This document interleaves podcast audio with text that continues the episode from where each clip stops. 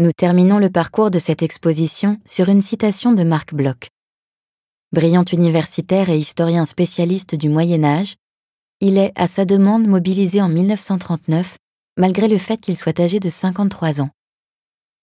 Témoin direct de la bataille de France, il rédige de juillet à septembre 1940, soit juste après les événements, ses observations et impressions sur cette cuisante défaite.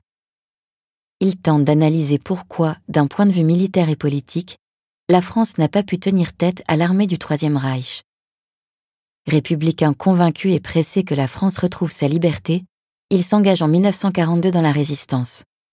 Mais deux ans plus tard, il est capturé, torturé, puis fusillé par la Gestapo le 16 juin 1944. L'ouvrage intitulé L'étrange défaite sera publié à titre posthume en 1946 dans une France libérée de l'occupant.